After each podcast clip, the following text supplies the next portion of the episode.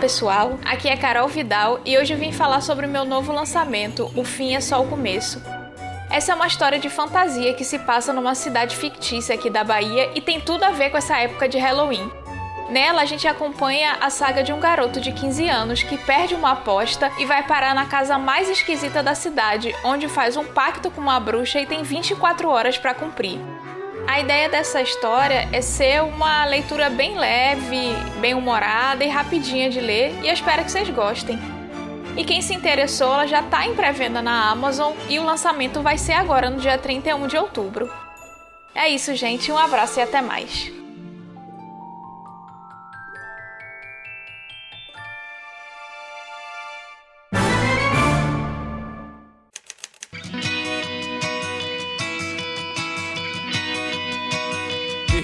Na Estante, o seu podcast de adaptações literárias do site Leitor Cabuloso.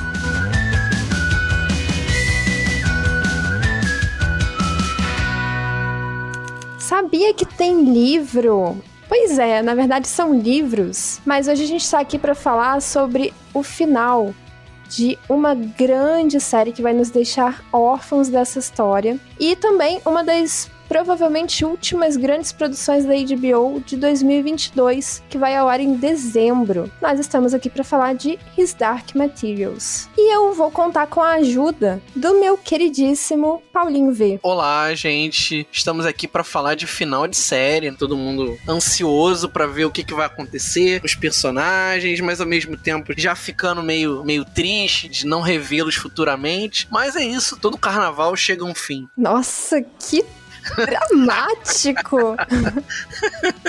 Ô, Paulo, onde é que o, os nossos ouvintes podem encontrar essas pérolas de sabedoria nas redes sociais? Bom, vocês podem me encontrar aqui nos episódios do Perdidos, de vez em quando. Vocês podem me encontrar também lá no blog do Ficções Humanas, www.ficçõeshumanas.com.br, onde eu falo sobre livros de fantasia, de ficção científica, etc, etc. Muito bom, por sinal, viu? Recomendo. e eu tô aqui também com uma amiga que começou a ver a série agora e já ficou completamente viciada. Seja bem-vinda pela primeira vez aqui, Ludmilla. Ai, obrigada. Oi, gente. Sou eu. Sou eu. Lud, onde é que as pessoas podem te encontrar nas redes sociais? Ah, pode me seguir lá no Instagram, é arroba Lu Fê Rangel. Maravilhoso, a gente vai colocar na descrição também. E eu sou a Amanda Barreiro e eu vou ser a sua host nesse episódio. Vocês me encontram no Instagram como Manda Barreiro, e é só Instagram mesmo. E vamos conversar sobre esse final de série, o que nós esperamos para esse final de série. Então, ouvinte, você vai esbarrar em spoilers da primeira e segunda temporada, não tem jeito. Mas fica aqui a recomendação que nós já falamos sobre a primeira temporada e o primeiro livro dessa trilogia aqui no Perdidos e nós vamos deixar o episódio lá na descrição.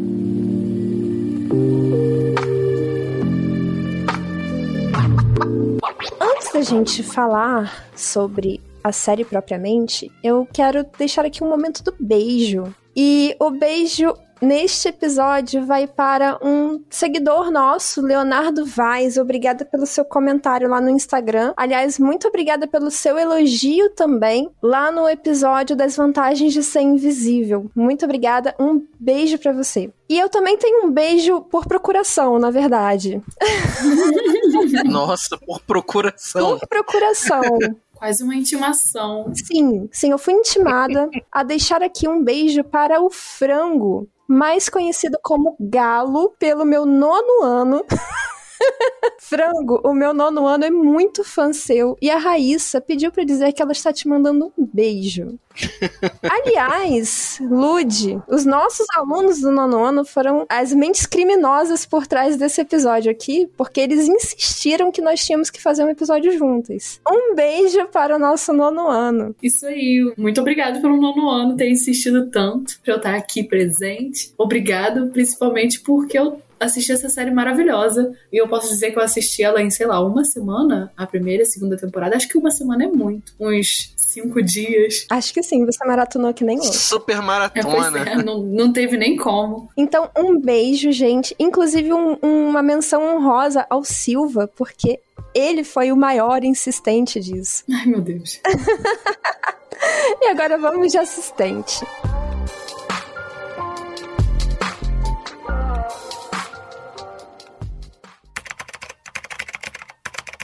A série His Dark Materials é uma produção HBO e BBC One que estreou em novembro de 2019. É uma adaptação da trilogia Fronteiras do Universo de Philip Pullman, considerada uma das grandes obras literárias da atualidade. A série já conquistou três prêmios do British Awards nas categorias técnicas por suas duas primeiras temporadas. A terceira temporada será lançada dia 5 de dezembro de 2022. Então, gente, para começarmos a falar sobre His Dark Materials, eu acho legal a gente entender aqui um pouco do mundo, o que a gente já viu até agora que estava acontecendo nas primeiras duas temporadas. E nas primeiras duas temporadas nós tivemos uma alternância de ritmo meio lento, às vezes bastante ação, muita coisa acontecendo. E tudo isso serviu, pelo menos aqui na minha humilde opinião, para construir esse cenário e os personagens e dar profundidade para a história que nós vamos ver a conclusão agora na terceira temporada. Vocês gostaram dessas duas primeiras temporadas? Vocês sentiram que deu para explicar bem a história, deu para andar bem na história? Qual foi essa visão assim geral da, do contexto das primeiras temporadas? Como explicar? Vamos lá, seguinte. Eu achei a primeira temporada ela, ela, foi muito bem sucedida em explicar como que as coisas funcionam para quem tá do outro lado da tela. Explicaram como é que são os demons, explicaram a universidade, o papel do Lord Asriel, aí depois veio a Senhora Coulter e toda aquela conspiração. Primeira temporada ela foi basicamente para apresentar pra gente o mundo e os personagens e os interesses e motivações de cada um. A segunda, e, e, aí o problema todo da segunda, é que sofreu muitas críticas, né? É o material de origem. Infelizmente, o segundo, ele é um livro mais compassado, ele é um livro mais ritmado. Então, ele se vai se focar muito em te apresentar um personagem novo, que é o Will. A partir da jornada do Will, a Lyra, ela acaba se juntando depois. E aí a gente tem uma série de outros desenvolvimentos. Você apresenta primeiro o mundo, uma forma plana, e aí depois você apresenta uma complicação. E aí você vai complicando explicando aos pouquinhos a, a narrativa. E aí te deixa um gancho ter, pra terceira temporada. Eu achei a primeira temporada muito melhor em relação à segunda, muito porque a culpa não é da produção, não é do desenvolvimento, é do material original. O material original tem essas deficiências, que eu não considero deficiências. O segundo livro é um livro preparatório. É, são características, né? O que, que você achou, Lud? Então, eu acho muito interessante a construção das informações de acordo com o que a gente está assistindo. Sabe quando você assistia Harry Potter e ninguém entendia nada de magia? Muito menos o Harry Potter. Então, assim, todo mundo ficava explicando as coisas para ele. Ah, não, os objetos na sua casa não são mágicos. Aqui a gente não faz isso de forma manual, a gente faz com mágica. Então, assim, a gente descobre o universo de acordo com a apresentação, né, na série. Eu acho isso muito legal. É muito melhor do que só o narrador vindo contar a história. De acordo com o tempo, você conhece a Lyra, você vai entendendo sobre os demons, você vai entendendo sobre o lugar onde ela vive. No início, né, a primeira cena, é o Asriel deixando ela lá mas é um gancho para o meio da história já que precisa ser contado e não tem, não tem nem porquê não se falar, né, de repente fazer um flashback depois, mas enfim. Eu acho muito interessante a cronologia da coisa, de você não estar tá sabendo nada e aí no episódio 1 uma informação, no episódio 2 outra, que a gente cresce junto com os personagens, e eu acho que é isso que traz a afeição da gente para os personagens, porque a gente sente que tá aprendendo, que tá evoluindo junto. E sobre a segunda temporada, eu achei ela mais lenta do que a primeira, só que eu acho que foi muito porque assim, a gente estava acostumado, né, com uma apresentação de um mundo totalmente novo, e aí na segunda temporada a gente volta para o nosso planeta. e aí a gente fica meio frustrado, né? Cadê a fantasia? Eu queria saber mais sobre. Entende? Eu entendo. Uhum. A gente tá lá voando, a, a, cabeça nas nuvens, aí pá, pé no chão. O que eu acho interessante a gente fazer aqui nesse momento é reunindo todas essas informações que vocês falaram. Então nós temos a construção e a evolução dos personagens principais. Eu vou colocar aqui a Lyra e o Pam, que é o demon dela. Só para deixar claro, o demon não é de demônio, é latim e seria, na verdade, uma expressão do ego. É parecido com. Sou viciado em HBO, né? É a mesma coisa que o Daemon Targaryen. É, a forma de se falar é Daemon, né? De se escrever, é Daemon. A escrita, né? É, a escrita. A gente acaba falando de Mon. E não tem nada a ver com o demônio. É, não. Definitivamente nada. Então nós temos a Lyra e o demon dela, que é o Pam. Nós temos o Will, que é apresentado no segundo livro, mas ele já é apresentado no final da primeira temporada, porque eles vão conectando para deixar a coisa um pouco menos lenta. Eles já conectam alguns elementos de outros livros entre as temporadas. Nós temos o Lord Ezreal e nós temos a Senhora Coulter. Foram os personagens que vocês citaram até aqui. E esses personagens foram evoluindo. Fazer um parênteses rapidinho. Tem coisas do terceiro livro acontecendo na segunda temporada. Inclusive, como curiosidade, alguns pedaços da segunda temporada, e isso vai acontecer na terceira temporada também, não são nem da trilogia original. Eles já são da segunda trilogia que se passa, na verdade, um prelúdio para adicionar mais conteúdo. É, inclusive, pro, pro contexto do Ezreal e da Senhora Coulter, porque algumas informações que são dadas, por exemplo, tem uma cena na segunda temporada que é uma discussão da Coulter com o Lee.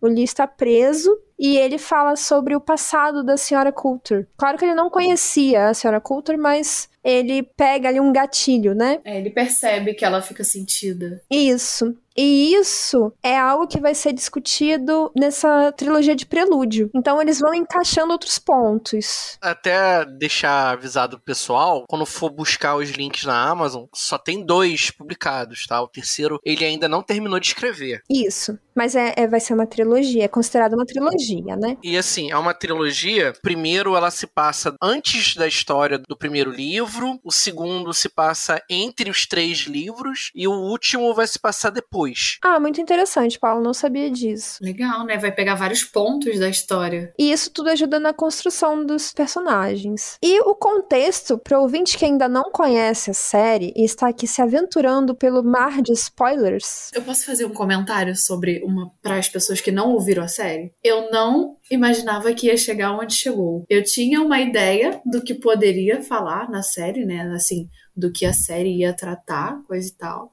Mas o ponto que chegou foi muito além do que eu, assim, do que eu poderia imaginar. Só que não foi nada assim viajado a ponto de ah, não, isso nunca vai acontecer, mas sim de como que pode as coisas terem se encaixado para chegar nesse ponto. Eu achei muito sensacional a construção da escadinha da história inteira. Do tipo, eu nunca imaginaria isso como desfecho a princípio, né? Desfecho da segunda temporada. Eu também tive essa sensação. É curioso o quanto o segundo livro ele difere em tom em relação ao primeiro. Até porque é um livro que acompanha mais o Will, né? Não, você vê que o livro ele, ele já é um pouco mais pesado. A segunda temporada, ela já é bem mais pesada do que a primeira. Mas vamos amarrar isso. Do que, que nós estamos falando? Porque nós temos essas quatro personagens principais que nós citamos inseridas em uma situação de temos um mundo, a princípio, o primeiro mundo que é apresentado, um mundo autoritário, sob leis muito rígidas do magistério, que seria uma organização religiosa. Não só religiosa, né, mas política também. Com certeza. E nós temos um mistério, um grande mistério, que seria o pó. E aí, a associação religiosa vai e vem, Bíblia rola solta ali, porque várias referências. O que acontece é que está se tentando descobrir o que é o pó, por um lado, e por outro, se quer exterminar o pó. É como se o pó fosse todo o mal do mundo. O problema é, é todo o pó. Nós cariocas, inclusive, sabemos que o problema é. o grande problema é o pó. Relação de amor e ódio ali com o pó. Na, na temporada a gente vê personagens totalmente apaixonados pela ideia de descobrir, né, ali na questão científica, descoberta da coisa, e outros que, assim, pelo amor de Deus, não vamos tocar nesse assunto nunca. É heresia.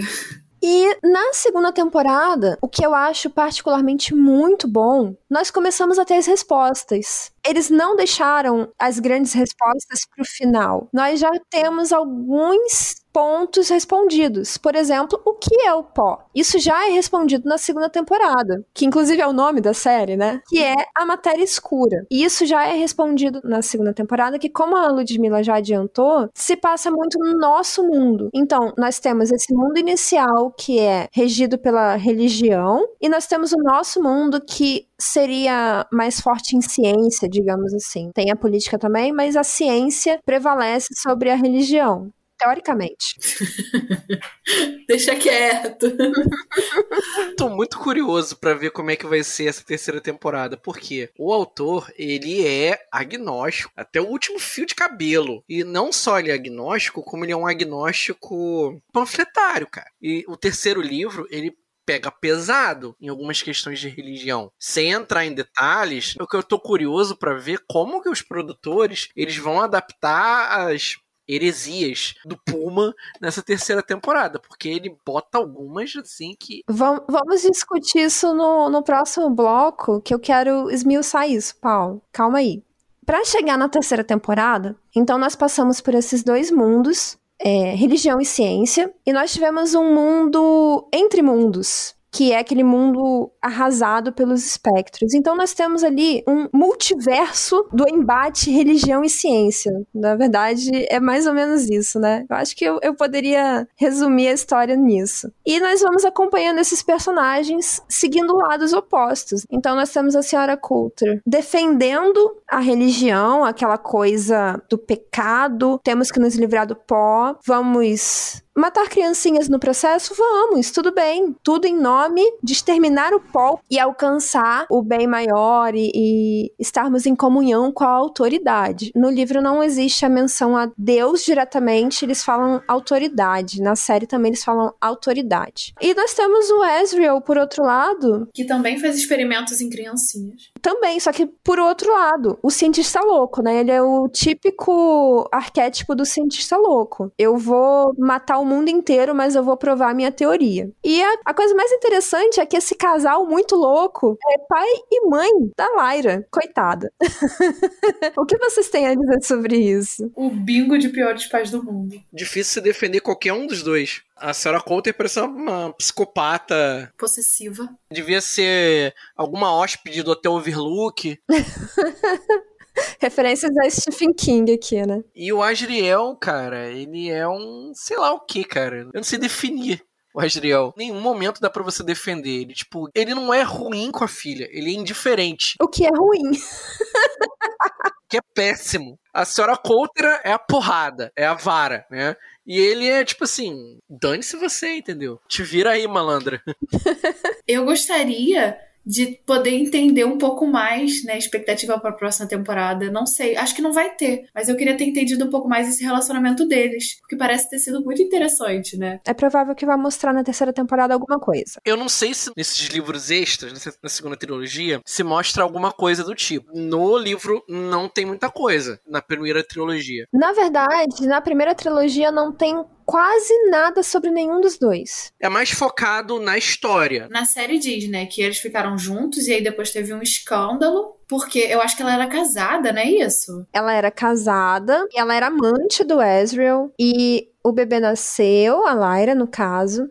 Só que a Lyra era muito parecida com o Ezreal e não teve como negar a semelhança. E o que aconteceu foi que o Ezreal e o marido da Coulter batalharam até a morte e o Ezreal matou o cara. Só que nenhum dos dois conseguiu assumir a filha. Tipo, a situação ficou muito ruim para ela e ele não queria saber disso. Então, coitada. E aí, novamente, essa é uma informação que não tem na primeira trilogia.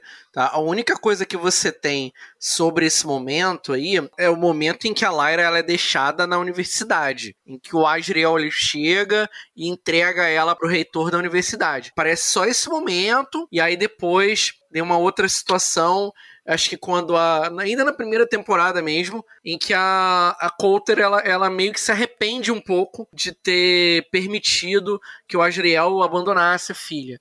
É, então tem essa. A rixa dos dois é muito também por conta disso. Eu queria entender porque eles têm um interesse em comum, que é o pó, mas eles têm pensamentos totalmente opostos, e eu posso dizer que ela é. Que nem você falou, ele é indiferente e ela é totalmente possessiva. Então eu queria entender como que isso aconteceu, deles se aproximarem, ou do relacionamento entre eles. Eu queria, porque assim, eu não sei quantos minutos que teve de participação do Azriel em todas as duas temporadas, mas acho que foi menos de cinco minutos.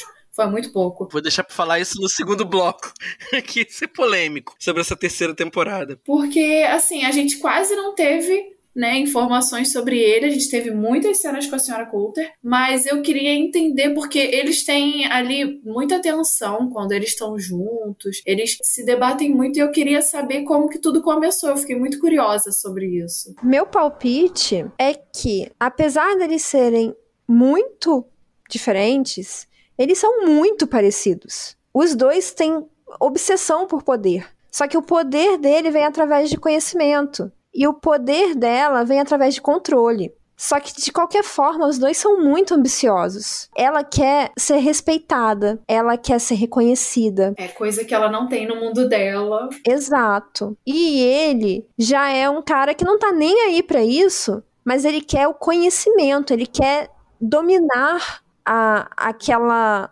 aquele mistério, né, do pó. Então, apesar deles serem muito diferentes ideologicamente, eles têm interesses muito alinhados, sabe?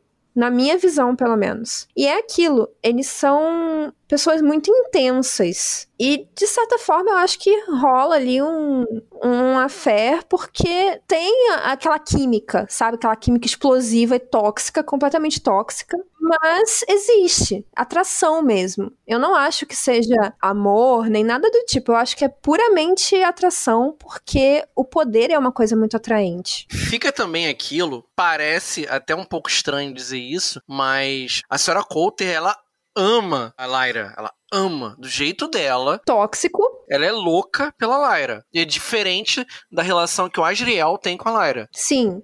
Com relação a Lyra, eu concordo. Também são muito diferentes e eu não vejo essa semelhança que eu falei, não. A semelhança que eu digo é, é mais como casal mesmo. O que que os atraiu. Mas com relação à filha, eles realmente têm uma postura muito diferente. Porém, na minha visão também, as duas formas são muito tóxicas. É porque a gente não teve cenas com o Azriel, mas como que a Lara fica em choque, em completo choque com a mãe dela, que trata ela bem em alguns momentos, e ela não agiu assim quando ela esteve junto com Asriel. Ela não estava em choque. Quando ela teve a cena lá, uma grande discussão com a mãe dela, que é a senhora Coulter, ela paralisa, porque ela já teve a sensação de amor que ela teve com a mãe dela. Mas com o Asriel, ela é muito decidido do que ela precisa fazer, porque parece não sofrer tanto com a falta de afeto dele, mas sim com a falta de afeto da mãe. Eu acho que ela sofre bastante com a falta de afeto dele na primeira temporada, mas eu acho que a mágoa que ele causa é tão grande que ela simplesmente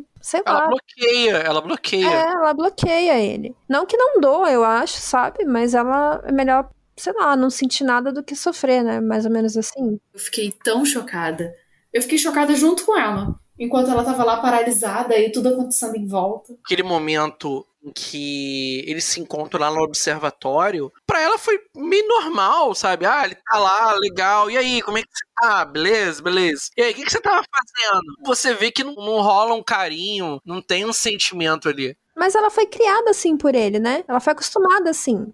Agora, nós falamos bastante dos dois, e a própria Lyra, na verdade, a gente acabou falando aqui entre linhas, mas ela acabou amadurecendo muito e ela precisa amadurecer ainda mais porque ela vai precisar do, do alitiômetro, ela vai precisar dos conhecimentos que ela conseguiu para enfrentar essa jornada final. E, consequentemente, o Will também, que a gente quase não falou aqui, mas o, o Will também teve uma evolução muito grande desde a primeira temporada até o final da segunda, até por tudo que o Will passou. A gente não falou muito, mas é, a série é baseada nos instrumentos que eles conseguem e esses instrumentos instrumentos serão decisivos na grande guerra, que é como eles chamam, que vai acontecer na terceira temporada. Então tem o alitiômetro que lê o destino, ele diz a verdade, ele guia a Lyra pelo que é uma leitora do alitiômetro. Ele vai guiá-la por esse destino dela E o Will é o portador da faca sutil, que é a, a faca que eu não vou me atrever a falar o nome verdadeiro.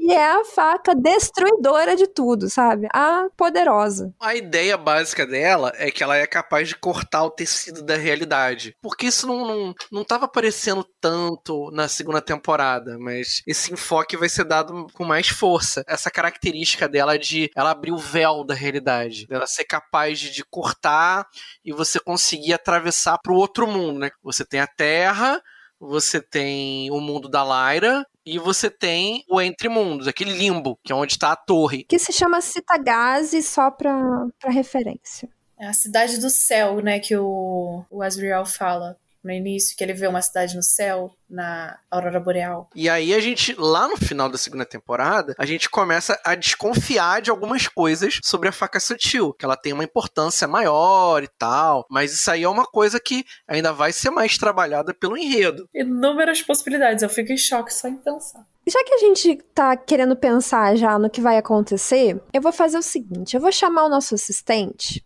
e a gente volta para conversar sobre o que, que nós vamos talvez encontrar nessa terceira temporada, o que nós queremos encontrar nessa terceira temporada. Vamos? A série sempre se propôs a finalizar a história em três temporadas, seguindo fielmente os eventos do material original, como tem feito até aqui. Na terceira temporada de His Dark Materials é esperado o combate intenso contra a autoridade, já que as duas primeiras temporadas pavimentaram a preparação para a guerra final. Bom, nós falamos sobre algumas coisas já que nós gostaríamos de ver. Antes da gente voltar a esses pontos, eu quero introduzir mais alguns pra gente refletir aqui. A segunda temporada terminou meio tiro, porrada e bomba, né? Meio que literalmente, na verdade. Porque nós tivemos a morte de dois grandes personagens. E grandes não necessariamente de participação, mas de importância. Porque nós tivemos a morte do Lee meu Deus do céu. Sofri. Heroicamente. Nunca será esquecido. Mandei foto na hora, chorando pra Amanda, falando: Amanda, você não me disse que era assim. Mandou mesmo, gente. E tivemos a morte do John Perry, que é o pai do Will. E que é o, o Dr. Grumman. Uma das primeiras cenas da primeira temporada que o Ezra levanta cabeça dele lá pra todo mundo ver. E na verdade não era a cabeça dele, né? Fica aí o questionamento. Fica aí o questionamento que que era aquilo. E essas duas mortes, com certeza, vão ser muito importantes na terceira temporada. O pai do Will foi um guia, né? O, o xamã, ele foi um guia. Eu não sei até que ponto essa morte dele vai influenciar diretamente. Mas a morte do Lee, nós já tivemos uma comprovação. Gente, eu fiquei em choque quando eu vi a carinha do Lin-Manuel Miranda de novo no trailer da terceira temporada. Calma, não tira conclusões. Não, eu sei, eu sei, eu sei. O que aconteceu foi que eu tava pesquisando pra pauta eu fui olhar uma coisa e o Google me respondeu outra. Valeu por me dar spoiler. Valeu por destruir Legal. a minha vida aqui neste momento. Bom, mas é isso. E temos a carinha do Lee aparecendo no trailer, gente. Maravilha. Eu fiquei um pouco preocupado com esse trailer. Eu fiquei cara, muito preocupado com esse trailer. No primeiro momento eu não entendi nada. Eu falei assim: o que, que é isso? Depois eu vi com mais calma e identifiquei algumas coisas interessantes. Tá seguindo direitinho o roteiro do livro, mas algumas coisas eu fiquei um pouco preocupado. Entendeu? Porque é um livro grande e não tem como você colocar um livro tão grande em. Acho que são 12 episódios. Não, são menos. Essa temporada? menos. menos? 10? Acho que são oito de sempre. Isso não vai prestar, Calma, cara. Paulo, você é uma pessoa muito descrente, Paulo. São 400 Fica páginas. Tranquila. Tô ficando preocupada. Não deixe o Paulo apertar a sua mente. E tem algo que eu pontuei para você na pauta, que eu fiquei também bastante preocupado. Mas calma. Se a HBO for usar a mesma linha que ela tem usado nas últimas séries, talvez não seja tão preocupante assim. Porque os episódios da primeira e da segunda temporada tinham, em média, entre 45 e 55 minutos. Só que a gente já viu com as últimas séries que eles aumentaram o tamanho dos episódios. Os episódios estão girando por mais de uma hora, de uma hora a uma hora e dez. Se for com esse tempo de duração, ok oito episódios, acho que dá. Tu der tiro, porrada e bomba em todos os episódios, tipo, pá, pá, pá. Aí o carinha vai, anda um pouquinho, aí pá, pá, pá, de novo, aí depois continua. Aí dá. Eu gostaria muito, inclusive, dessa ênfase na sonoplastia do Paulo. Maravilhosa. Eu quero salientar uma coisa aqui, que além do Lee ter aparecido no trailer, no último episódio da segunda temporada, nós tivemos um flash muito assim, despercebido depois dos créditos do Roger na mesma situação. Entendi. Foi na Dá. Calma aí, não é pra você entender. não é pra você entender. Não tenta procurar entender, não. Infelizmente eu entendi. O Roger aparece do mesmo jeito que o Lee. É a mesma estética. E isso nos alerta uma coisa. Temos o retorno, pelo menos em cena, de dois mortos. O que, vai acontecer, não sei. Amanda, para. Você reclama de mim. Você fala Paulo, de mim. Deixa no ar, deixa no ar, garoto. Calma aí. Gente, eu não tenho neurônio pra raciocinar Mas é essa a intenção, Lud. Outra coisa interessantíssima no trailer, gente, que eu amei foi ver o Yorick de novo. Eu não sabia, não esperava. Adorei, achei fofo. Ele é um personagem importante. Agora vai ter uma guerra, né? A grande guerra. E o Yorick, ele tá apoiando a Lyra e ele sabe do destino dela, ele sabe da profecia e ele sabe que ela precisa de proteção. E assim, ele foi um dos primeiros a, a serem abraçados pela Lyra para fazer parte do time ali dela. Ele se mostra totalmente devoto a ela em tudo que ela precisa. Então, assim, eu tinha, eu não posso dizer certeza, mas eu, eu sabia que ele ia continuar aparecendo porque o exército de ursos dele é muito forte forte, eles são muito respeitados, os ursos de armadura. Aliás, assim, se tivesse que fazer uma sinopse com um tweet, eu escreveria ursos de armadura, assistam. Nossa, adorei. adorei. A cena dos ursos de armadura correndo todo mundo, tipo, informação. Aquilo foi um dos, dos, pontos altos da segunda temporada. Nossa, tem uma cena dela que a primeira cena que ele aparece e a voz dele é tão marcante. O jeito que fizeram, né, o personagem falar com a Lyra, ele chega tão perto. Eu fiquei arrepiada na hora que eu assisti. Eu falei, gente, eu não tô acreditando que eu tô vendo isso. Eu fiquei arrepiada. A HBO é incrível, né? Vendo House of the Dragons e vendo Game of Thrones. Mas assim, foi as únicas séries que eu lembro de eu estar tá assistindo e ficar tão imersa na cena, no contexto, de sentir esse arrepio mesmo. Tem poucas cenas que eu me lembro que eu senti isso. E, poxa, Cara, é um, pelo amor de Deus, eu precisava demais disso. Com certeza eu quero mais cenas com o Yorick lutando. Mais uma coisa que queremos ver na terceira temporada, nós queremos ver cenas do Yorick, seu exército lutando. Eu também quero, mas a gente já falou sobre isso, ver mais cenas explicando um pouco sobre a questão do Ezreal e da Coulter. E isso vai acontecer. Isso já foi dito em uma entrevista tanto com o McAvoy, tanto com a atriz da Senhora Coulter, que eles vão aprofundar a personagem.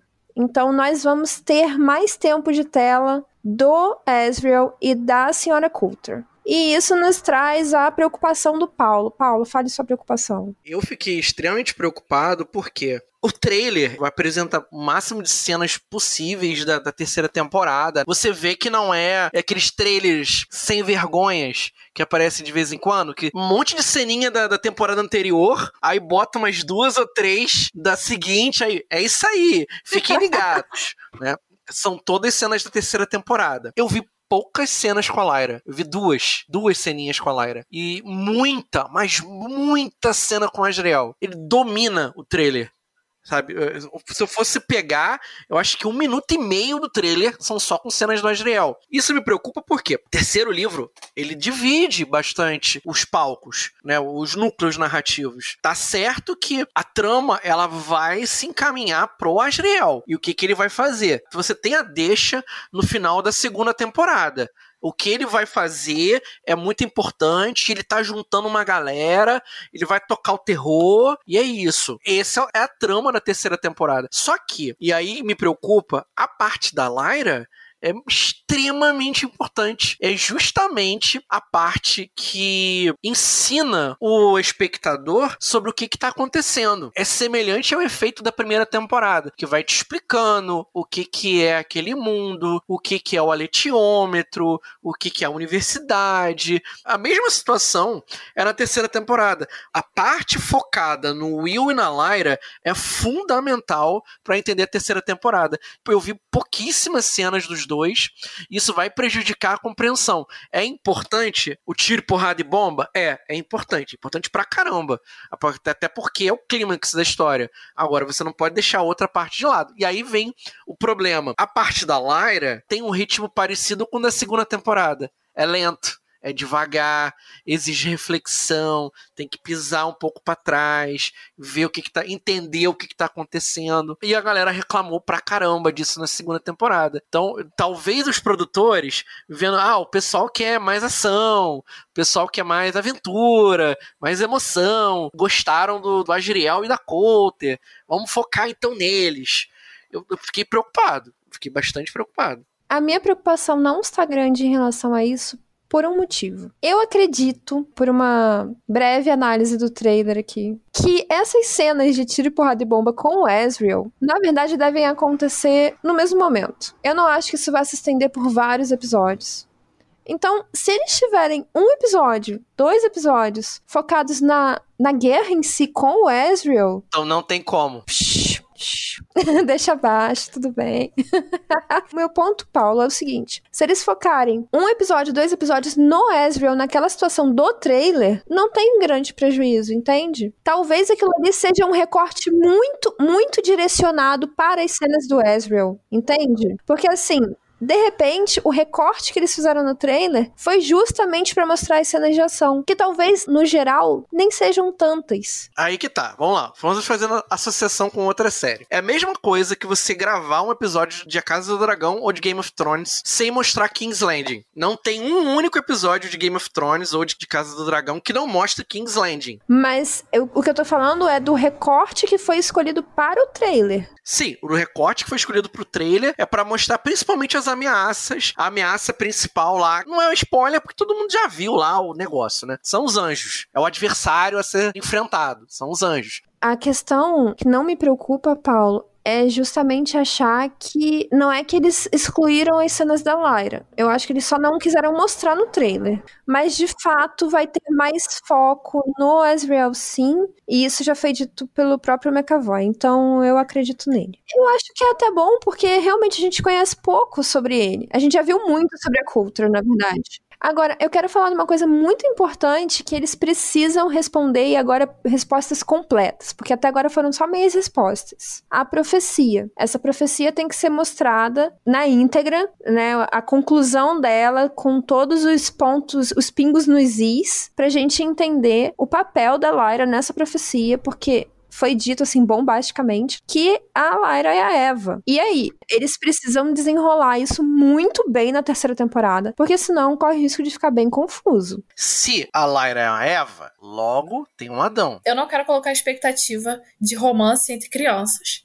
não quero mesmo, mas tem uma cena no trailer que tem a Lyra e o Will com as testas encostadas, assim, eles bem próximos, assim, o rostinho um do outro. Eu não sei se é uma cena romântica, se é uma cena triste, mas fica aí na expectativa. Eu não vou nem chamar de criança, né, amiga? Eu acho que eles já são pré-adolescentes ali. Ou talvez adolescentes, porque o Will tá ficando em idade de transição. Porque o Will já estava correndo risco de ver espectros. Então ele está saindo da infância, dessa parte mais inocente. E a Lyra também, porque a Lyra diz que está mudando. Uma das cenas finais lá, né? É dela em livre, quando ela ainda não foi capturada, ela fala com o Pampa, eu tô mudando. O que será que você vai se. No que será? Qual será o animal que você vai se fixar quando isso acontecer? E é a partir dali, né, que a gente já vê ela saindo da pré-adolescência, ela já tá indicando que ela tá afim ali do Will, que ela tá começando a se, se permitir sentir alguma coisa Mas assim, fiquei preocupada, porque eu não sei se aquela cena no trailer é uma cena de love ou se é uma cena triste. É um dos medos que eu tenho. Quando eu assisti, posso estar totalmente errada, gente, mas eu tive a impressão de que o Will teria que matar a Lyra. Eu não tive essa impressão, porque eu não acho que essa seja a missão do Will, que eu, pelo que eu tenha entendido, a missão do Will é contra a autoridade. Uma das outras coisas que eu quero muito ver e tá, talvez não seja tão importante quanto a profecia, porque eu acho que a profecia é uma das mais importantes. Mas assim, né? Quero, quero muito. Eu quero muito saber a forma do, do Pan, gente, pelo amor de Deus. Será que ele vai surpreender a gente ou vai ser só o que a gente estava esperando? Eu não tenho palpite, eu prefiro não ter palpite. A única coisa que eu sei é que os fãs não gostaram, em geral, da forma que ele assumiu no final. Eu não sei o porquê. Eu só sei que dizem que, tipo, decepcionou. Ah, é gente chata. Então tá, o Paulo falou que é gente chata, e o Paulo é tipo o mestre dos chatos, então eu vou confiar. Outra coisa que, além da profecia, é extremamente importante é a gente ver finalmente a questão da autoridade. Eles precisam explicar melhor sobre essa ordem mundial aí, que controla todos esses mundos e a relação da autoridade com os anjos e o magistério, aquele negócio todo que exerce autoridade pela autoridade.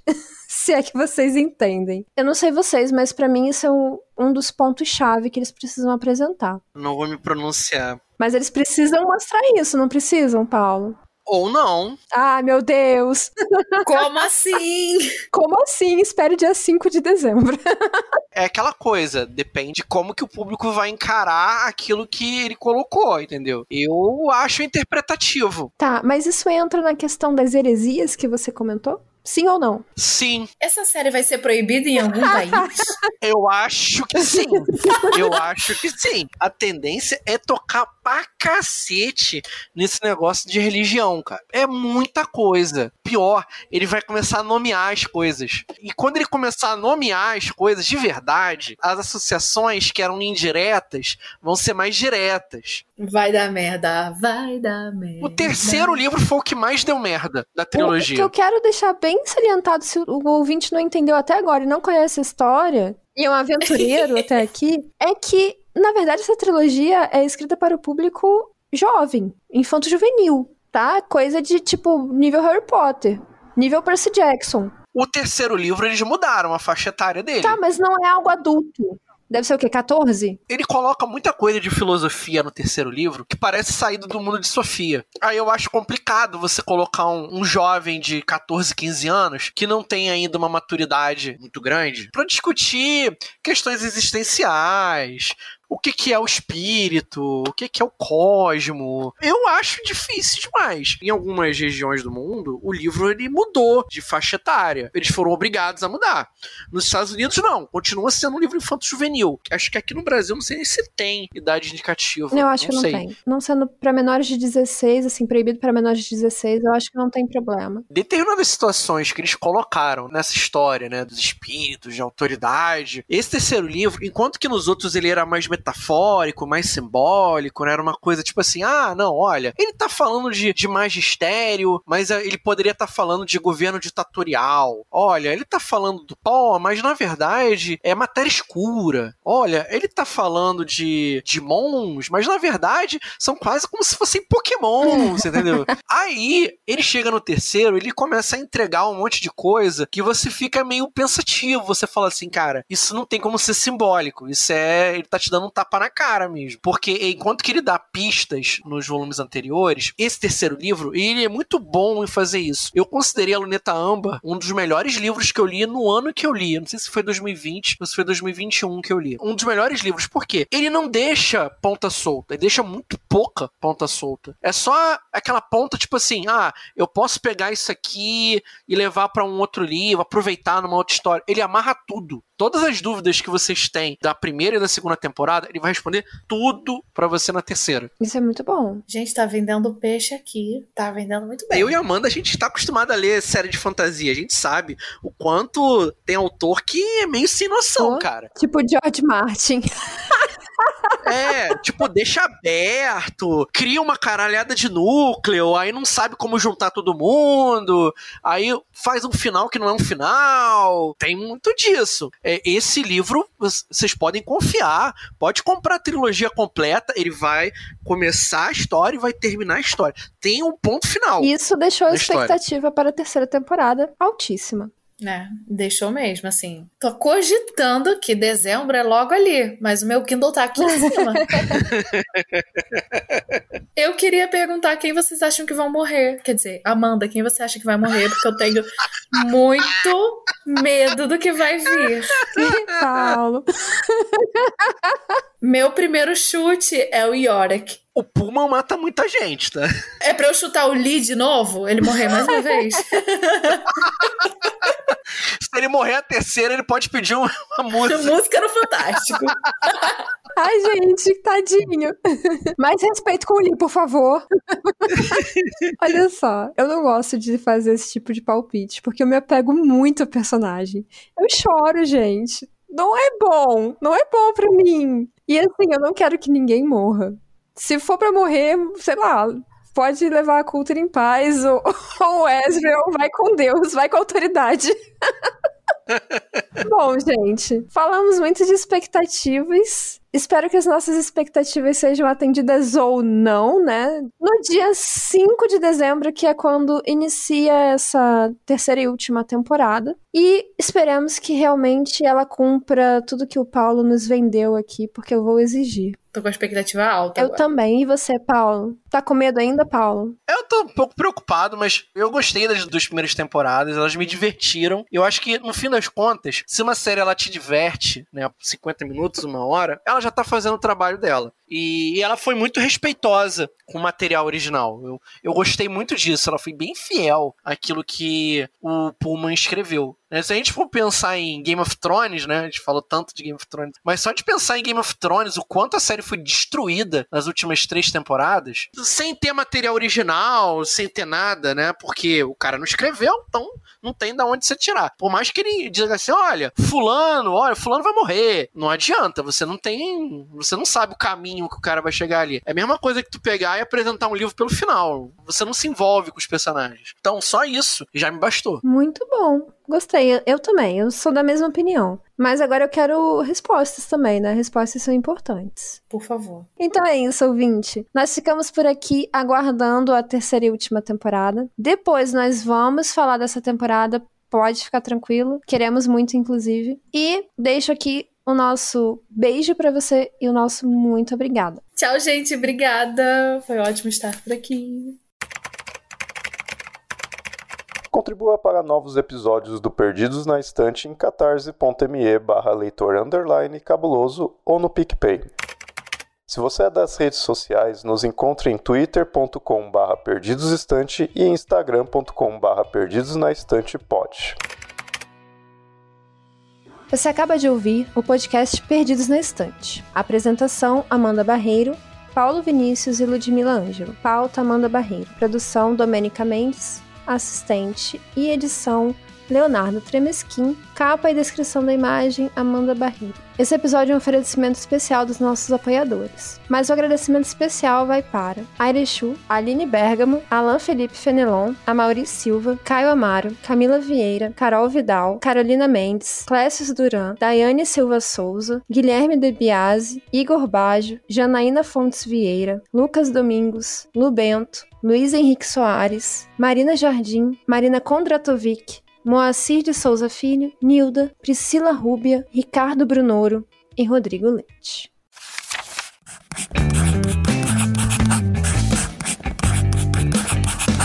Esse podcast faz parte do site Leitor Cabuloso. Conheça nossos conteúdos em www.leitorcabuloso.com.br.